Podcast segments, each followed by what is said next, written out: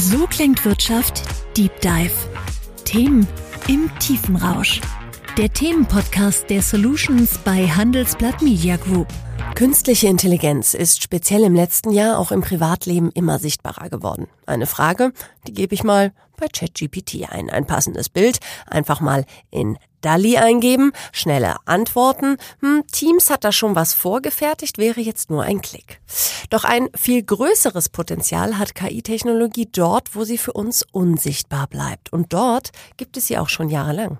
Ein Beispiel Banken. KI als Berater, Analyst und Detektiv. So könnte man die Rolle der neuen Technologie in der Finanzbranche zusammenfassen. Die Technologie wird dabei in einigen Banken heute schon bei der Analyse von Jahresabschlüssen genutzt.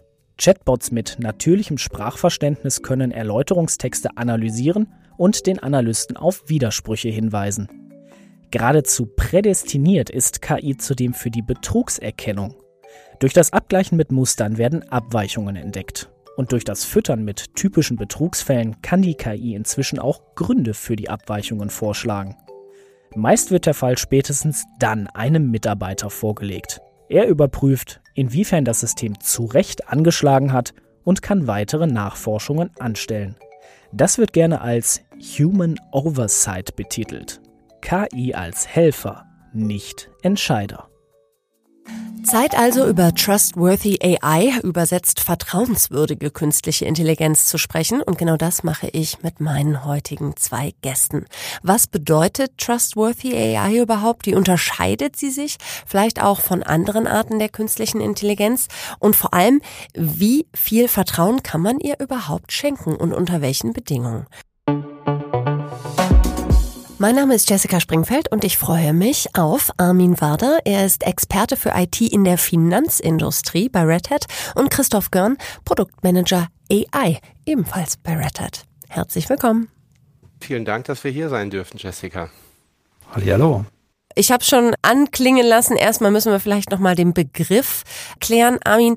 Ähm, wenn ich trustworthy AI sage, wie unterscheidet die sich dann von klassischer AI? Ja, also die vertrauenswürdige künstliche Intelligenz, die legt halt einen besonders starken Fokus auf ähm, solche Attribute wie die Transparenz, die Erklärbarkeit, die Nachvollziehbarkeit von Entscheidungen oder Vorhersagen, die mit der künstlichen Intelligenz getroffen werden. Kurz gesagt, Trustworthy AI, das darf keine Blackbox sein. Das muss eine Box sein, in die man reinschauen kann und verstehen kann, wie sie funktioniert. Und wie sowas entwickelt wird, Christoph, darüber könnten wir vielleicht mal sprechen. Wie darf ich mir das konkret ähm, vorstellen? Worauf muss man besonders achten? Und was sind vielleicht Stolpersteine, die du so ein bisschen auch beobachtest, wenn es um das Thema geht? Hm. Da ist, glaube ich, ganz wichtig, äh, wen man sich anschaut äh, bei der Entwicklung so eines Systems. Es geht ja hier nicht nur um ein kleines Machine Learning Modell, sondern es geht um ein, ein ganzes Software-System, was läuft, was kontinuierlich äh, neue Daten reinbekommt. Also schauen wir uns verschiedene Leute an, die beteiligt sind. Da ist einmal der Data Scientist, die Data Scientist, ähm, die sich wirklich darum kümmert, Daten zu verstehen. Wo kommen die Daten her? Was ist der Inhalt der Daten? Was versuchen, mir die Daten zu sagen. Was ist das Wissen, das ich vielleicht extrahieren könnte? Irgendwann übergeben sie das äh, in den Betrieb, äh, das Modell, was sie entwickelt haben, die drumliegende Software, die sie entwickelt haben. Und äh, der Betrieb ähm, muss nun schauen, was passiert eigentlich mit den Anfragen, die du da ja eben an Dali und ChatGPT gestellt hast, um rauszufinden, was unser Thema heute ist überhaupt. Was passiert mit den Anfragen? Werden die gut beantwortet? Ist der Kunde, der Anfrager, ist er zufrieden damit? Ähm, ich glaube, ganz konkret ist es äh, wirklich wichtig, den ganzen Lebenszyklus dieser Software zu betrachten. Der Data Scientist muss wissen, was sind die Daten, wo kommen die Daten her, welches Modell gebe ich gleich in Produktion? Ähm, ist das die Version 1 oder habe ich vielleicht schon das Experiment Version 2 gemacht? Äh, wie unterscheiden die sich eventuell? Die äh, Kollegen im Betrieb, die müssen dann auch sehr genau wissen, was sind überhaupt Qualitätsmerkmale. Ähm, es geht also von vorne bis hinten in diesem Lebenszyklus um Transparenz. In einer idealen Welt hat der Data Scientist natürlich eine wahnsinnige Macht. Ähm, wie stellen ähm, Data Scientists sicher, dass sie nicht selber Teil des Problems sind? Es gibt ja immer etwas, das nennt man den Unconscious Bias, dass man vielleicht die falschen Daten verwendet hat und so weiter. Wie steuert man dem entgegen in solchen Situationen? Ich glaube, da ist vor allem äh, wichtig, äh, Feedback zu bekommen. Feedback vom Training, ähm, also wirklich zu wissen, was man tut, dass die Daten gut sind, aber auch zu wissen, welche Kriterien, welche Features hat das Modell überhaupt benutzt, um zu seiner Antwort zu kommen. Es gibt da so, so ein ganz paar klassische Beispiele aus dem Finanzwesen, äh, Credit Approval, ähm, aus dem äh, Gesundheitswesen, ähm, war glaube ich auch kürzlich noch äh, relativ prominent in der Presse, die Problematik mit den Transplantationslisten äh, im Vereinigten Königreich. Erzähl uns, worum ging es da? Da geht es darum, dass man die äh, gute Idee hatte, dass die Wartelisten für Organtransplantationen vielleicht besser bewertet können mit äh, einem AI-Modell, mit einer künstlichen Intelligenz, die herausfindet, was ist denn sinnvoll. Und das ist, glaube ich, ein, ein sehr gutes Beispiel dafür, zu, zu erkennen, welche Macht der Data Scientist hat, wie du das gerade gesagt hast. Wenn mir als Data Scientist nicht auffällt, dass ich immer nur Leute über 60 in meiner Datenbank habe, wenn mir als Data Scientist nicht auffällt, dass ich immer nur gut verdienende weiße Männer in meinem Datenbestand habe, dann kann ich nicht die richtigen Schlüsse daraus ziehen. Das kann dann dazu führen, dass, naja, einfach ältere Leute eher äh, Organtransplantations nach oben rutschen in der Liste. Oder es kann dazu führen, dass nie äh, weibliche Personen einen Kredit bewilligt bekommen. Also es ist äh, sehr gefährlich. Dieses Feedback, das muss man überall einholen. Wie ist das, Christoph, aus deiner Erfahrung? Ähm, du begleitest solche Projekte dann ja auch. Wie lange dauert so ein Zyklus? Also kann man das überhaupt sagen? Gibt es da so eine Timeline, dass man sagt, okay, Entwicklung meistens x Monate, dann nochmal Feedback-Schleife, die ist wahrscheinlich ongoing, ne? Da hört man im besten Fall nie mit auf, weil das Modell ja auch immer weiter lernt. Aber gibt es da so einen Zeithorizont? das hängt ganz von der, von der Komplexität ab. Äh, wenn wir rübergehen in die Automobilindustrie und uns äh, Bilder anschauen von Stoßstangen, wo Schrauben reingedreht sind, dann ist das ein sehr gut verstandenes Thema. Da kann ich mit Machine Learning sehr viel machen. Ich kann die Qualität äh, der Arbeit überprüfen. Ich kann sehen, ob die Schraube schief reingedreht ist oder gut reingedreht ist. Das können auch 40 Schrauben sein. Das ist einfach. Ich habe das Thema verstanden, Computer Vision, ich mache ein bisschen äh, Mustererkennung. Das ist ein relativ schneller Zyklus. Äh, wenn ich rüberhopse in die Kundenkommunikation und die Maschine einen Text generieren lasse, dann kommt da eine wesentlich komplexere Lösung raus. Ähm, erstens muss ich mich fragen, will ich die Maschine direkt mit dem Kunden kommunizieren lassen? Will ich, dass die Maschine Texte generiert, die wir sofort rausschicken, ohne dass ein Mensch nochmal drüber guckt? Also das ist ein relativ äh, hoch angesiedelter Entscheidungsprozess, den ich da äh, mit in Betracht ziehen muss. Und dann ganz runter zur Technik, ähm, zu, den, zu den Data Scientists und äh, Data Engineers. Naja, welche Daten nehme ich denn überhaupt dafür? Nehme ich die äh, vom Handelsblatt und vom Wall Street Journal oder nehme ich nur die firmeninternen Daten? Da würde ich schon eher auf sowas wie ein halbes, dreiviertel Jahr schauen. Hingegen, wie gesagt, bei der, bei der Computer Vision relativ gut verstanden. Ich will mich jetzt nicht mit zwei oder drei Wochen aus dem Fenster lehnen, aber das ist eher die Größenordnung da, über die wir da sprechen. Okay. Ähm, mal angenommen, ähm, das wurde sauber aufgesetzt. Ein Unternehmen hatte eine Idee, hat das sauber durchgeführt.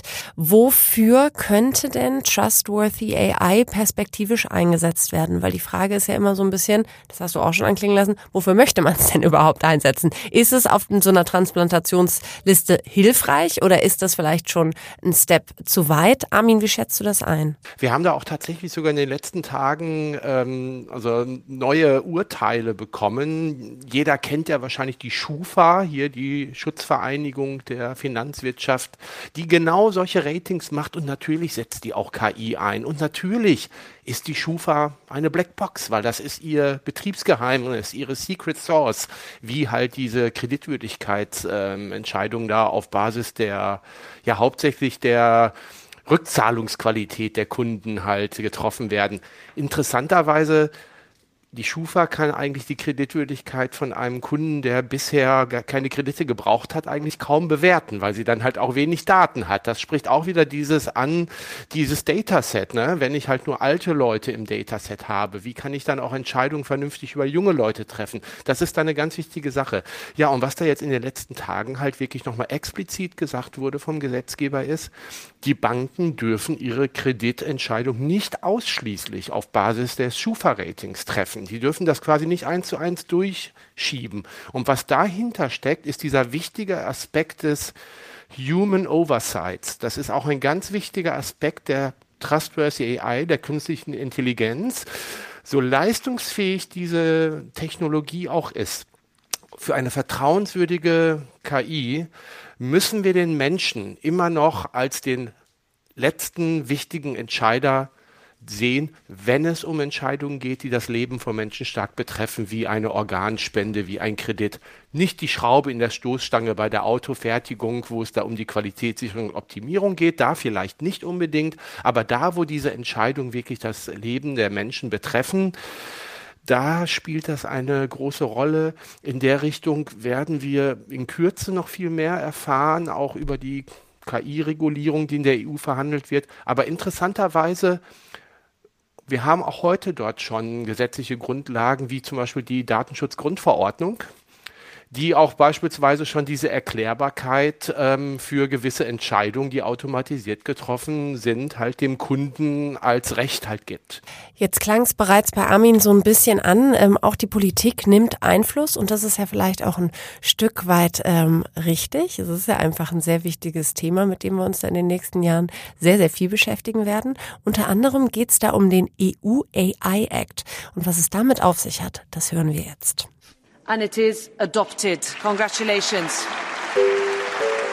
Nach zähen Verhandlungen haben sich EU-Parlament und der Europäische Rat auf die Endfassung des KI-Gesetzes geeinigt. Kern des Gesetzes ist die Einteilung von KI-Systemen in drei Risikoklassen. Unannehmbar, hoch und gering bzw. minimal. Je höher die Klasse, desto höher die Restriktionen. Alle KI-Systeme, die in die Kategorie unannehmbar fallen, sind ausdrücklich verboten. Dazu gehören zum Beispiel Systeme zur Emotionserkennung am Arbeitsplatz oder in Bildungseinrichtungen. In Risikoklasse hoch fallen KI-Systeme, die ein erhebliches Schadenspotenzial etwa für die Demokratie, die Gesundheit oder die Sicherheit haben. Die Anforderungen an die Qualität der Datengrundlage, an die Sicherheit, die Funktionsweise, aber auch an die Dokumentation und Aufsicht sind hier besonders hoch. Systeme, die in die Kategorie gering fallen, etwa wie Chatbots, werden dagegen nur wenig oder nicht reguliert. Das Gesetz soll das Vertrauen der Menschen in KI stärken, aber gleichzeitig der Wirtschaft und Forschung Möglichkeiten für Innovation bieten. Armin, deine Einschätzung, ähm, also dass die Politik sich damit befasst, ist ja jetzt per se ähm, nichts Schlechtes. Trotzdem gibt's ja immer wieder so ein bisschen die Diskussion, macht die EU das richtig? Ist sie zu restriktiv, speziell im Vergleich zu den USA und China? Ähm, hast du da eine Einschätzung zu? Ähm, Regulierung ist notwendig, um gerade auf solche als Transparenz um Einfluss zu nehmen. Also die Datenschutzgrundverordnung aus der EU, die GDPR, ist ja wirklich ein Beispiel, das hat weltweit Furore gemacht. Das äh, ist auch außerhalb der EU wirklich hoch anerkannt und ähm, hat also weit ausgestrahlt. Und deshalb hat die EU bei vielen Regulierungen, die gerade eben auch die Bürgerrechte schützen, aber auch für fairen Wettbewerb sorgen, dass halt nicht nur die großen Tech-Konzerne die Profite abschöpfen können, sondern auch eine Start-up-Kultur existieren kann, eine Forschungskultur existieren kann. Da ist die EU schon so ein gewisser Vorreiter. Wir müssen noch viel mehr Fortschritte machen für die Erklärbarkeit und Transparenz auch von AI-Modellen. Und deshalb ist das wichtig, dass die EU sehr stark ähm, auf Werte und Risiken schaut bei AI. Also keine Abschottung, sondern stärker, wie das auch bei dem Datenschutzthema war, dass man sagt, du musst aber diese Sachen erklären können, du musst hier das Einverständnis haben und, und, und. Und das gilt dann für jeden. Das gilt für große Unternehmen wie kleine Unternehmen, aber da wird halt auch niemand ausgeschlossen. Aber Christoph, es klang gerade schon ähm, an, ihr steht so ein bisschen für Open Source, ähm, für eine offene Entwicklung, für auch eine Vernetzung. Ähm, wohin geht denn, glaubst du, der Trend bei der Entwicklung von Trustworthy AI und warum glaubst du, dass Open Source da der richtige Ansatz ist? Wir werden sehen, dass ähm, äh, die Transparenz, die wir mit der Open Source im Softwarebereich hergestellt haben, dass die auch in anderen Bereichen stattfindet. Wir werden sehen, dass ähm, Datenmanagement wirklich aufzuzeigen, woher habe ich die Daten, was habe ich mit den Daten gemacht, habe ich die anonymisiert oder sind da wirklich personenbezogene Daten drin in meinen Datensätzen, dass wir diese Transparenz in den Daten äh, mit Open Source Software herstellen können. Wir werden sehen, dass äh, Modelle, die äh, ja sehr viel Wissen enthalten, nicht unbedingt äh, in der Open Source als frei verfügbar und kommerziell einsetzbar verteilt werden, aber dass die, dass die Verfahren, um diese Modelle herzustellen, sehr, sehr, sehr transparent werden. Das ist was, was heute schon begonnen hat, was gestartet hat. Wenn wir uns die Data Scientists angucken, dann ist grob 80, 90 Prozent deren Software-Stack aus Open Source Software zusammengesetzt. Das heißt, wir sind da schon einen sehr großen Schritt gegangen. Und der wird sich ähm, noch auf andere Bereiche wie Datenmanagement, das Modellmanagement, den Betrieb dieser ganzen äh, Software-Systeme ausweiten. Ich glaube, ich glaube, Transparenz ist hier das Schlagwort. Und die können wir von der Open Source lernen und übertragen. Denn ohne Transparenz keine trustworthy AI. Vielen lieben Dank euch beiden für diesen Deep Dive, diesen kurzen in das Thema. Könnte man wahrscheinlich noch viel länger drüber quatschen. Und Ihnen, liebe Zuhörer, vielen Dank fürs Einschalten. So klingt Wirtschaft Deep Dive. Der Themenpodcast der Solutions bei Handelsblatt Media Group. Abonnieren Sie.